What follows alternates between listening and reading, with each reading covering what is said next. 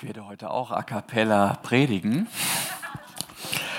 Das ist gar nicht so selbstverständlich. Wir haben nämlich gerade ein lustiges Problem im Wahl. Äh, wir wollen unsere ähm, Predigten auf diese Internetplattform Spotify stellen. Und Spotify hat sozusagen, als wir die Sachen hochlud, zurückgeschrieben, das ginge nicht, das sei Musik. Und es war kein Wort Musik drin, es waren nur Predigten. Aber dass Spotify unsere Predigten für reine Musik hält, nehme ich jetzt mal als Kompliment. Aber wir arbeiten noch dran, dass da, dass da was draus wird.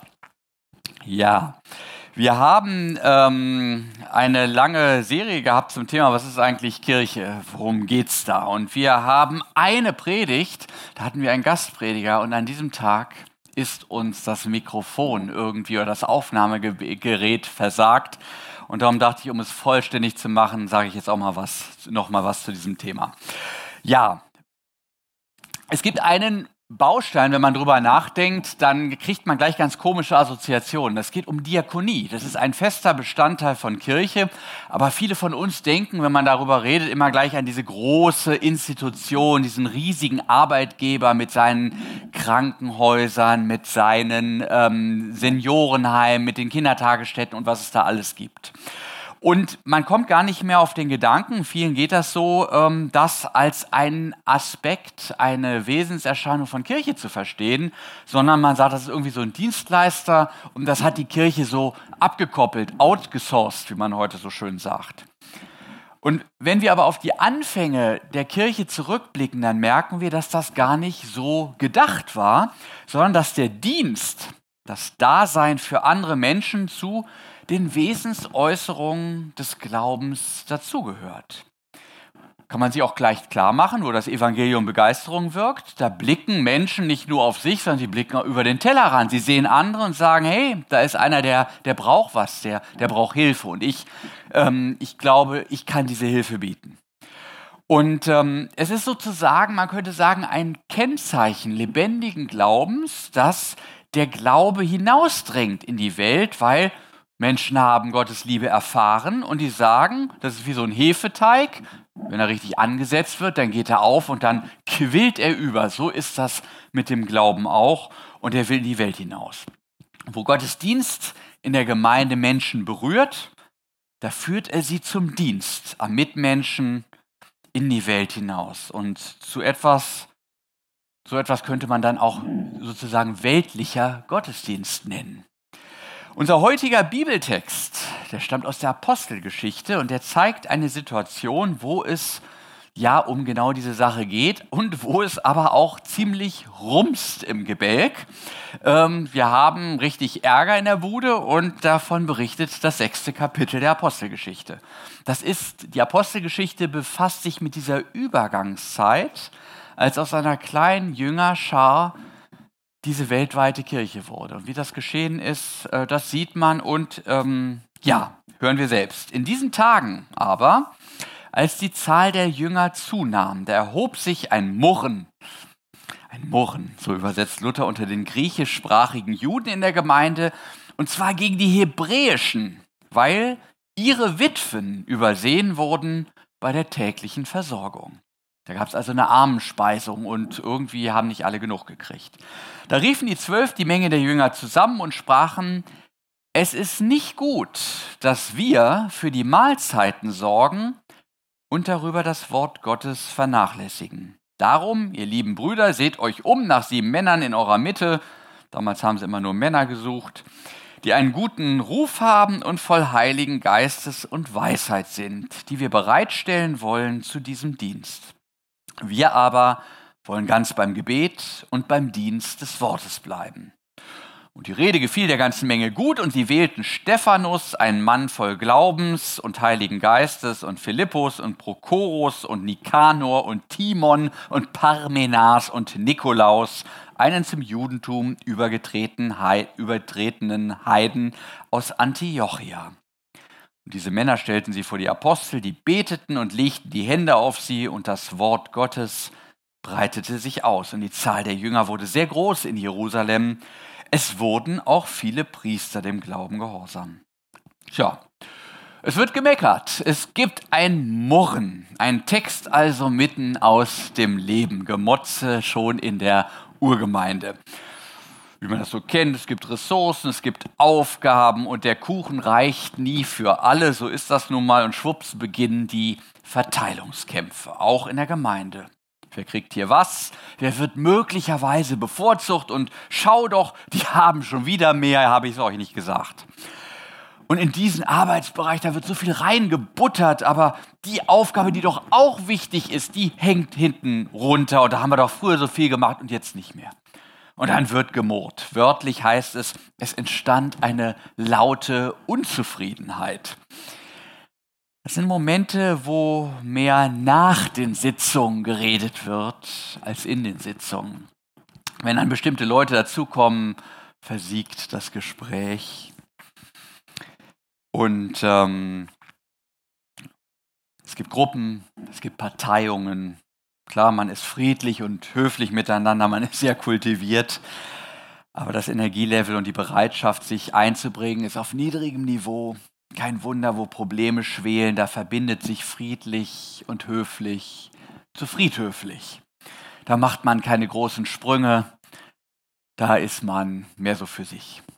In der Jerusalemer Gemeinde entzündet sich das Problem an einer gemeinsamen Sozialkasse. Da zahlten die wohlhabenderen Gemeindeglieder ein und unterstützten damit die, die nicht so viel hatten. Und nun bekam die wachsende Gemeinde in Jerusalem in jener Frühzeit schnell einen mehr und mehr internationalen Touch, weil auch immer mehr griechisch sprechende Juden aus allen Teilen des römischen Reiches in diese äh, Stadt drängten und in der Gemeinde Fuß fassten. Und dann gab es Stimmen, die behaupteten, die einheimischen Juden würden aber bei der Unterstützung bevorzugt. Tja, so ist das, wenn unterschiedliche Gruppen miteinander leben, die sich kaum verständigen können. Vielleicht war es auch das klassische Insider-Problem. Die einen wissen halt, wo die entsprechenden Töpfe zu finden sind und sind schneller da. Und so beäugt man sich da schon so ein bisschen kritisch und fragt, komme ich hier in der Gemeinde eigentlich genügend vor?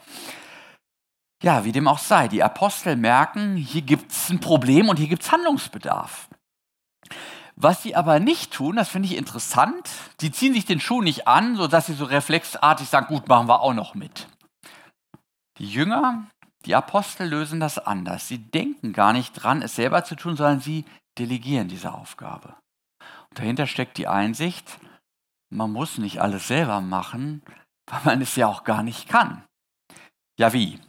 Komm, ich sehe schon die ersten Stimmen, die sagen, ist die Aufgabe denn nicht wichtig? Schaut euch das doch an. Da sind lauter Leute, die haben Hunger, da muss man doch was machen.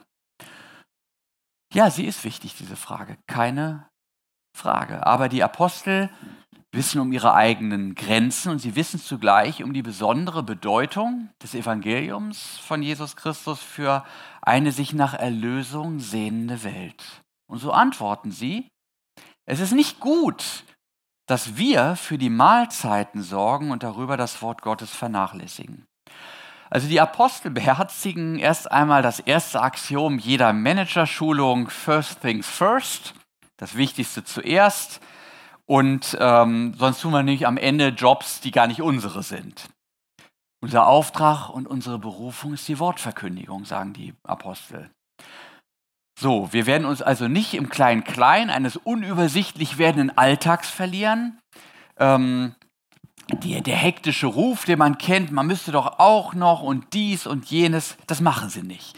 Sie lassen sich nicht äh, vor sich hertreiben, und die ursprüngliche Berufung haben sie fest im Blick und sie fragen, was ist eigentlich meine Berufung? Wozu ruft mich Gott an diesem Ort, zu Hause, in der Familie, am Arbeitsplatz? Welchen Schuh ziehe ich mir an und welcher halt nicht? nicht? Und immer dran denken, wir sind Menschen und nicht Tausendfüßler. So viele Schuhe geht halt nicht. Dass die Gemeindeleitung eine Sache nicht selber tut, bedeutet also nicht, dass sie unwichtig ist oder weniger bedeutsam. Die Gemeindeleitung tut nämlich etwas, sie erkennt eine wichtige Aufgabe und sie gibt diese an die Gemeinde zurück.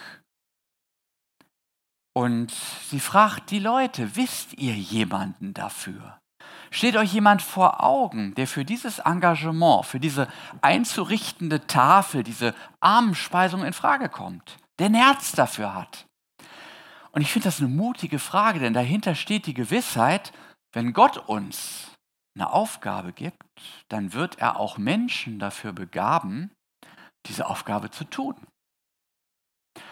Und darum schauen sie weder außerhalb der Gemeinde und engagieren irgendeinen Dienstleister, noch nötigen sie den Erstbesten in der Gemeinde, der nicht bei drei auf den Bäumen ist, diese Aufgabe dann zu machen.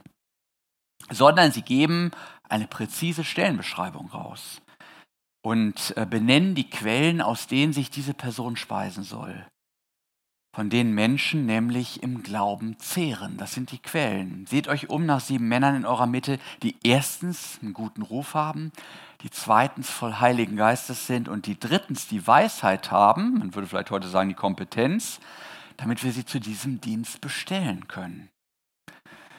Wir stehen in all unserem Tun, ob wir beten oder predigen, ob wir die Kasse führen oder am Tresen stehen, wir stehen in all unserem Tun als Zeugen dieses einen gekreuzigten und auferstandenen Herrn Jesus Christus da. Gott wird Mensch. Und wir kommen zu den Menschen, wie dieser Gott der Mensch wird. Das ist unsere Aufgabe. Das ist nicht nur das Tun an sich, sondern es ist auch eine Zeichenhandlung, die vom herannahenden Reich Gottes zeugen soll. Wir geben den Menschen Brot, aber wir sagen ihnen wie unser Herr, wir leben nicht vom Brot allein, sondern wir haben auch eine himmlische Zukunft, auf die wir zusammen zugehen. Und soll dieser Zusammenhang nicht auseinanderbrechen, dann reicht es zum diakonischen Handeln, zum Dienst am nächsten eben nicht, lediglich einen dafür zu finden, der es halt macht. Es wäre nicht einmal angemessen, und das ist schon starker Tobak, gemeindliche Aufgaben durch Menschen erledigen zu lassen, die zwar in ihrem Dienstbereich hinreichend professionelle Kompetenzen haben, aber von Gott völlig unberührt sind. Wie sollen sie nämlich dann vom Reich Gottes zeugen? Können sie ja nicht. Sondern diese Position muss nach Ansicht der Apostel viel mehr von Menschen besetzt sein, die die Liebe Gottes, ja man könnte sagen, verkörpern, weil sie selbst erfahren haben, was das ist und das nun an andere weitergeben können. Verkörpern. Nicht? Da wird die recht oft gedankenlos vorgetragene Rede vom Leib Christi, so nennt man ja die Gemeinde, kriegt eine ganz neue Bedeutung, finde ich. Deshalb suchen die Apostel nicht bloß Menschen mit Managementkenntnissen, könnte man ja sagen, hier gibt es was, Speisen auszugeben, das muss einer organisieren, da muss einer die richtige Anzahl von Essen besorgen und dann, dann läuft das schon. Nein, sie haben eine besondere Anforderung. Die Leute müssen im Glauben bewährt sein. Eigentlich ganz klar, nicht? Die Psychologie weiß es schon, nur wer sich geliebt weiß, kann andere lieben, der kann von dem weitergeben, was er erfahren hat. Und wer erfahren hat, dass Gott den Bedürftigen hilft, dass er Hunger stillt, dass er nicht nur den Hunger nach Brot stillt, sondern auch den Lebenshunger, der kann selbst geben und bekommt ein Auge für den Nächsten auch in seiner tieferen Not. Für diakonisches Handeln biblischen Sinne braucht es keine Funktionäre. Es braucht Menschen mit Heiligem Geist, die Einsicht in die Welt Gottes haben, die von ihm berührt sind. Und gleichzeitig braucht es Menschen, die die Einsicht und das Verständnis für die ganz irdischen Bedürfnisse der Menschen haben, die ein Herz für ihre Nöte haben. Das Evangelium ist was ganz Praktisches. Gott bleibt nicht bei sich, er kommt mit vollem Engagement zum Menschen so sollen wir auch zu Mitmenschen kommen. Das erfordert Kenntnisse, das braucht Engagement und natürlich auch den rechten Spirit. Das ist mehr als ein Dienstleisterjob in der Sozial- oder Gesundheitsbranche. Dazu braucht es Berufung, darauf braucht es Liebe für diese Menschen. Deshalb finde ich, ist es auch eine tragische Entwicklung in der evangelischen Kirche, dass wir Gemeinde und sogenannte Anstaltsdiakonie getrennt haben und dadurch diesen Zusammenhang von der Verkündigung des Evangeliums einerseits und dem Dienst am nächsten andererseits gleichsam auseinandergerissen haben. Wir haben die Kirchengemeinde auf der einen und die sozialen Einrichtungen, die Seniorenheime, die Krankenhäuser, die Hospize und so weiter auf der anderen Seite. Befürworter sprechen dann gerne von Professionalisierung. Das hat ja auch Vorzüge, nicht? Wenn einer weiß, was er tut, finde ich schön. Gute Arbeit ist sehr zu schätzen. Wenn allerdings der Kern der Diakonie, das ganzheitlich dienende Weiterreichen der Liebe Gottes an die bedürftige Welt ist, dann möchte ich fragen, kann man Liebe professionalisieren? Kann man sie delegieren? Ich finde das ein komischer Gedanke, klingt irgendwie nach Rotlichtmilieu, äh, professionalisierte Liebe. Also ich möchte nicht falsch verstanden werden. Man kann ja über jeden, gerade heute in Zeit des Pflegenotstands, nur dankbar sein, ja, der sagt, ich, ich, ich pflege Menschen, ich bin für Menschen da. Großartig, wenn Mitmenschlichkeit gelingt, Tag für Tag. Ja, und das zum Teil unter erbärmlichen Arbeitsbedingungen, muss man sagen. Aber Mitmenschlichkeit, wie menschliches Tun überhaupt, das erwächst ja bekanntlich aus den unterschiedlichsten Motiven. Da kann man zwar sagen, ist mir doch wurscht, wenn einer hilft, Hauptsache er hilft. Damit erhebt man dann die Hilfe aber zum Selbstzweck. So ist aber Diakonie nicht gemeint. Diakonie ist von ihrem Kerngedanken her das dienende Weitergeben der Liebe Gottes. Gott kommt zum Menschen, ganz leiblich, ganz nahbar. Er schenkt sich dem Menschen. Er tritt ein ins Leiden, ins menschliche Leiden. Es geht dabei im letzten nicht um Reparaturlösungen, für diese Welt, es geht um Erlösung. Gott will eine neue Welt schaffen, das steckt dahinter. Das hat schon Jesus selbst im Umgang mit den Hungernden und mit den Kranken und den Belasteten dieser Welt zeichenhaft immer wieder bekräftigt. Es gab Brot für die 5000, aber es gab auch den Hinweis, der Mensch lebt nicht vom Brot allein. Menschen wurden geheilt von Jesus, aber sie wurden, hatten wir gerade letzten Sonntag gehabt, darauf hingewiesen, dass über aller Heilung das Heil steht. Hauptsache gesund? Nein, sondern Hauptsache geheilt. Also beim Herrn und im Frieden mit Gott. Deine Sünden sind dir vergeben. Und in dieser Tradition gehen die Apostel weiter. Sie wissen, dass sie nicht alles allein machen können, dass sie nicht alles allein machen müssen. Dazu gibt es den Leib, den Leib Christi. Und wenn Gott Aufgaben stellt, dann finden sich auch Menschen, die sie übernehmen. Und gleichzeitig wissen wir, dass man den Dienst am nächsten nicht aus der Gemeinde auslagern kann. Outsourcing ist keine christliche Option. Wir können Mitmenschlichkeit nicht outsourcen, zu Deutsch von externen Quellen besorgen lassen. Wir haben nur eine Quelle und die ist Gott selbst. Er ist die Quelle, er ist das lebendige Wasser, der Ort, wo unser Lebensdurst gestillt wird. Wenn man das Kranken oder sonst wie Bedürftigen vorenthält, selbst wenn man sie ansonsten wunderbar trockenlegt und ernährt und so weiter, dann betrügt man sie um das Entscheidende. Nur wo die Gemeinde aus diesem Zentrum lebt, wo sie als Leib Christi lebt, da, ja, da ist sie verkündigend und diakonisch zugleich. So wie Jesus. Er war das Wort. Er quatschte nicht nur. Er sagte, was er tat und er tat, was er sagte. Das war eine totale Einheit. Wir nennen sowas heute Integrität oder Authentizität. Das ist wichtig. Wir haben als Gemeinde Jesu heute unser Lebenszentrum in Gottes Wort. Es ist die Kraftquelle all unseren Tuns. Das Wort sorgt für unsere geistliche Erneuerung. Es stärkt die Verbindung zum Auferstandenen. Es tröstet, es bringt zurecht. Diesen Fokus hat die Gemeindeleitung zu wahren. Darum sagen die Apostel, wir aber wollen ganz beim Gebet und beim Dienst des Wortes bleiben. Und das Wort Gottes darf nicht vernachlässigt werden. Eine Gemeinde oder Kirche, die diesen Fokus und den Zugang zum Wort verliert, die verliert sich in den Worten und im Gerede. Statt Vollmacht bleiben dann nur noch Vollmundigkeit und Verlautbarung.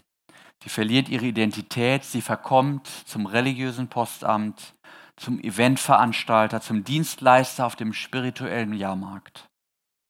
Wenn sie aber auf das Wort sich verlässt, mit diesem Wort lebt und auf das Wort, das an sie ergeht, Antwort gibt, also betet und mit Gott redet, dann hat sie ein starkes Zentrum. Und sie wird dann aus diesem Zentrum gesammelt heraustreten auf die Straße, in die Kieze, in die Region. Wer beim Gebet und beim Dienst des Wortes bleibt, wer mit Gott im Gespräch ist, der wird auch den Menschen und ihren Nöten gegenüber nicht sprachlos werden.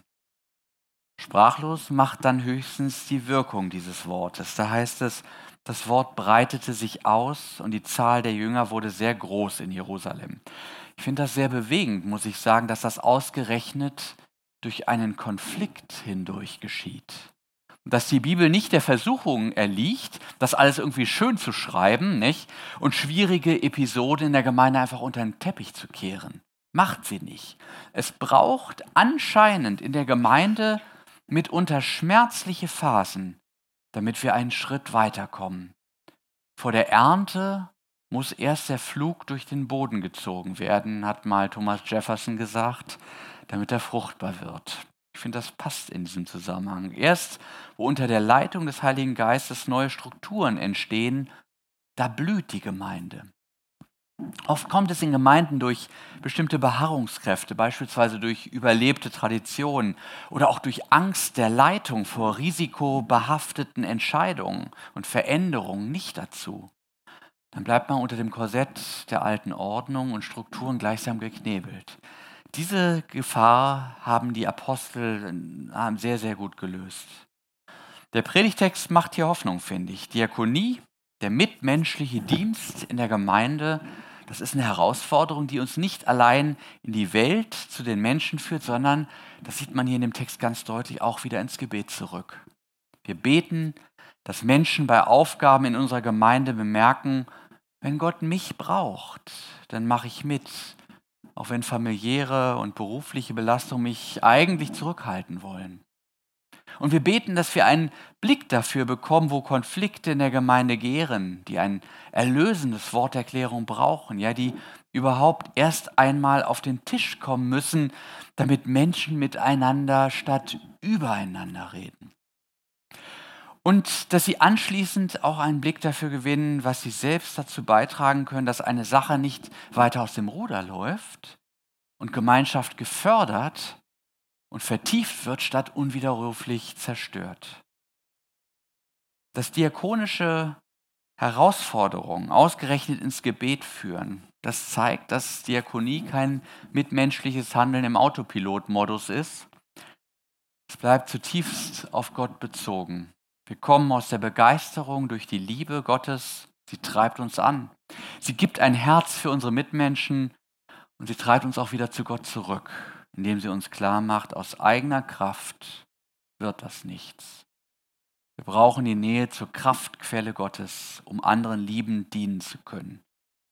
Ansonsten trocknen wir aus. Und darum gehört die Diakonie zur Gemeinde dazu. Darum kann eine Gemeinde ohne Diakonie nicht wirklich Gemeinde sein, wenn Gottes Liebe in ihr nicht praktisch wird. Amen.